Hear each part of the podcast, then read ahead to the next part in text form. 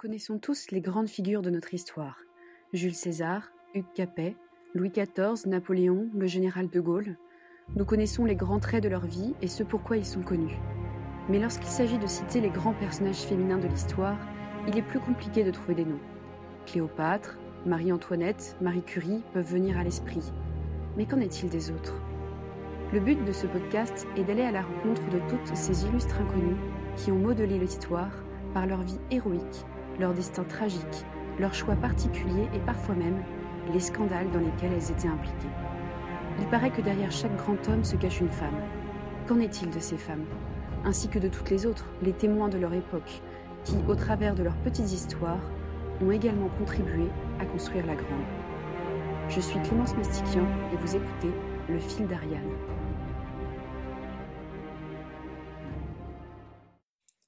Que ce soit au travers de sa culture, son commerce ou les guerres et conquêtes, la France de Louis XIV a rayonné dans le monde.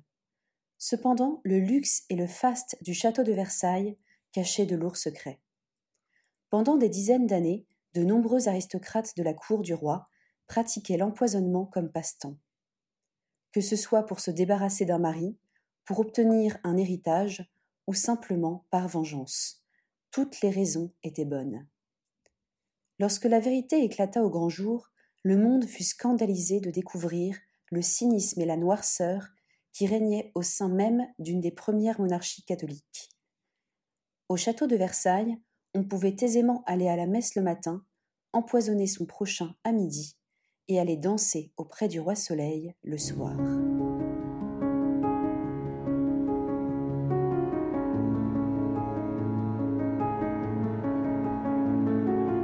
Marie-Madeleine d'Aubry est née le 2 juillet 1630 à Paris. Elle est l'aînée de cinq enfants. Son père, Antonin Dreux, est de la haute noblesse et est conseiller d'État. Son enfance est malheureuse. En effet, elle confesse plus tard avoir été violée par un domestique à l'âge de sept ans, puis s'être livrée selon ses propres termes à ses jeunes frères à l'âge de dix ans. Dès la petite enfance, elle est donc ultra sexualisée.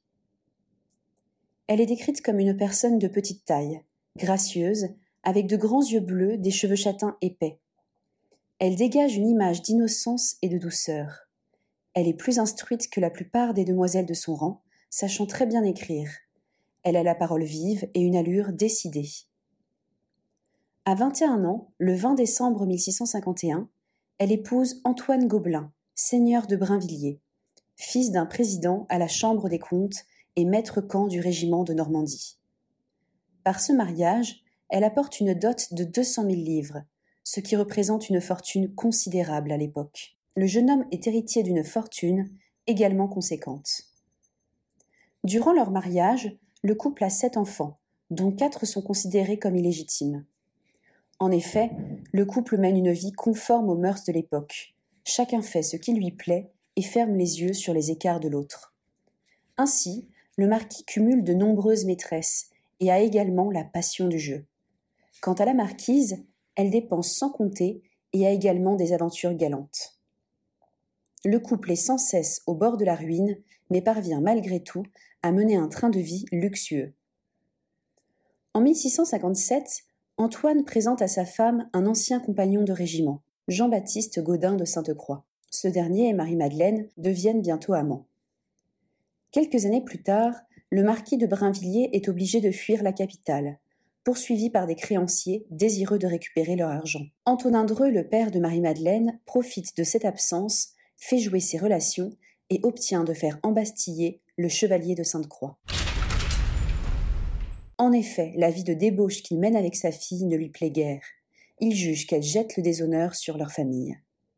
Durant ces six semaines d'emprisonnement, le chevalier de Sainte-Croix partage la cellule d'un célèbre empoisonneur italien, Exili.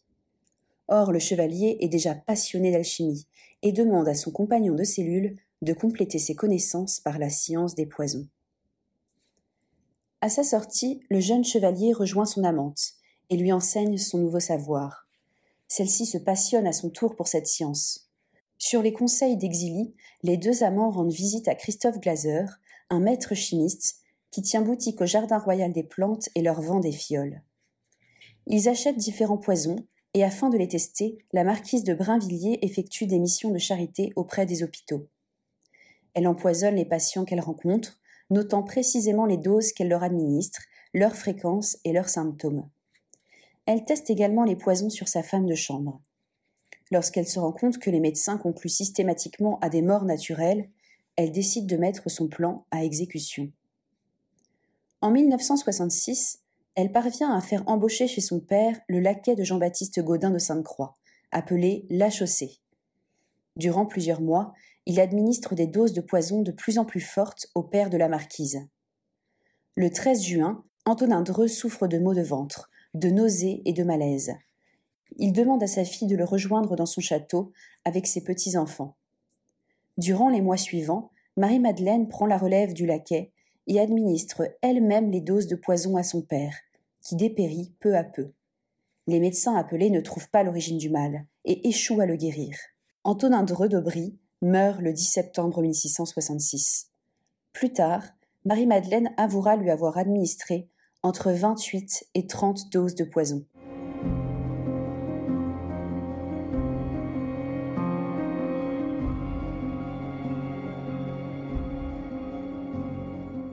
Forte de ce premier meurtre, la marquise fait embaucher la chaussée chez son premier frère. Par le même procédé d'empoisonnement, celui-ci meurt en 1970. Sa femme soupçonneuse demande une autopsie, mais aucune trace de poison n'est découverte par les médecins. Une fois de plus, Marie-Madeleine n'est pas soupçonnée. Elle empoisonne son deuxième frère avec davantage de prudence. Celui-ci meurt à la fin de l'année 1970. Parmi les autres personnes qu'elle aurait tenté d'empoisonner sans succès, figure sa sœur, l'une de ses filles, jugée trop stupide, ainsi que son mari. Ce dernier, méfiant, se serait retiré dans ses terres afin d'échapper à sa femme. Il ne doit le fait d'être vivant qu'à l'intervention du chevalier Sainte-Croix, qui, s'inquiétant de la folie meurtrière de son amante et des répercussions sur lui, aurait administré un antidote au mari. Le chevalier craint pour sa propre vie.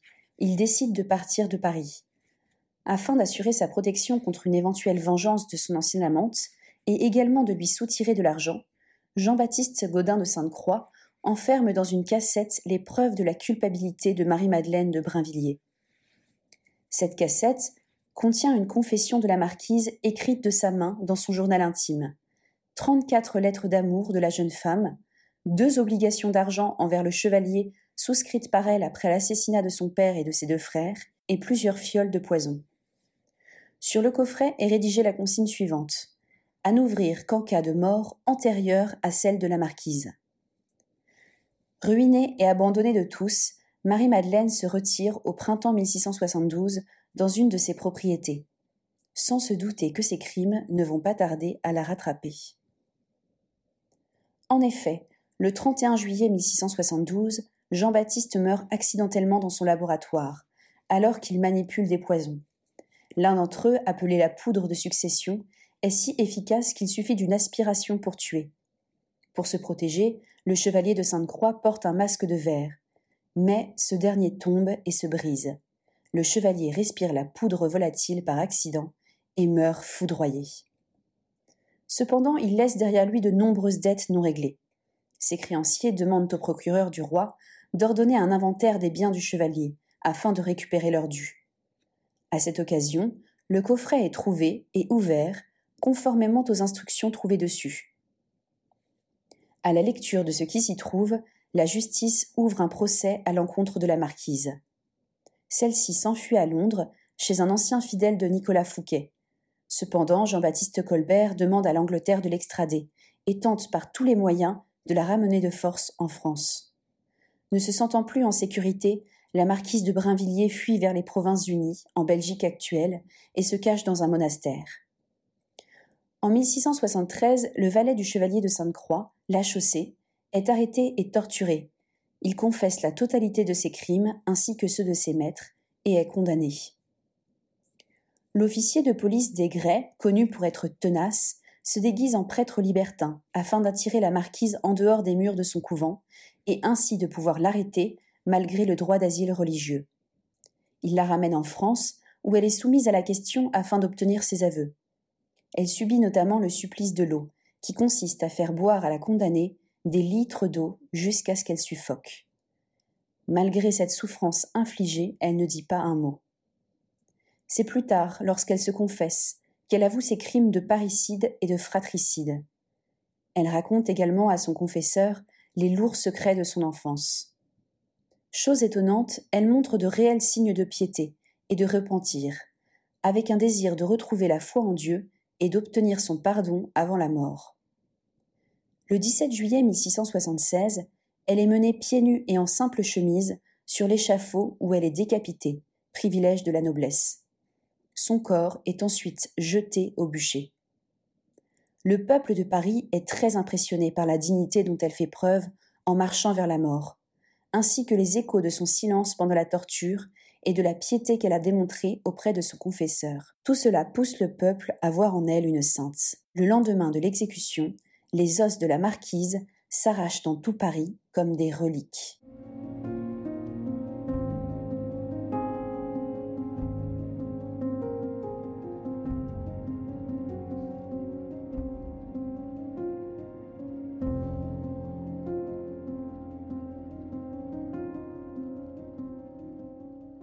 Ainsi mourut la jeune femme coupable de crimes immoraux. Les mobiles de la sinistre empoisonneuse ne furent jamais totalement dévoilés elle fut certainement tentée d'obtenir l'héritage de sa famille à son seul bénéfice. Elle voulut également probablement se venger de son père, qui avait emprisonné son amant. Mais les motivations réelles que cachait son physique angélique, le pourquoi de cette macabre fascination pour le poison, seront probablement à jamais inconnus. Les années qui suivirent montrèrent qu'elle était loin d'être la seule à manipuler les poisons. Le plus grand scandale qu'ait connu Louis XIV sous son règne, l'affaire des poisons, était lancée elle ferait tomber de nombreux aristocrates empoisonneurs et atteindrait le roi au cœur de sa sphère la plus intime.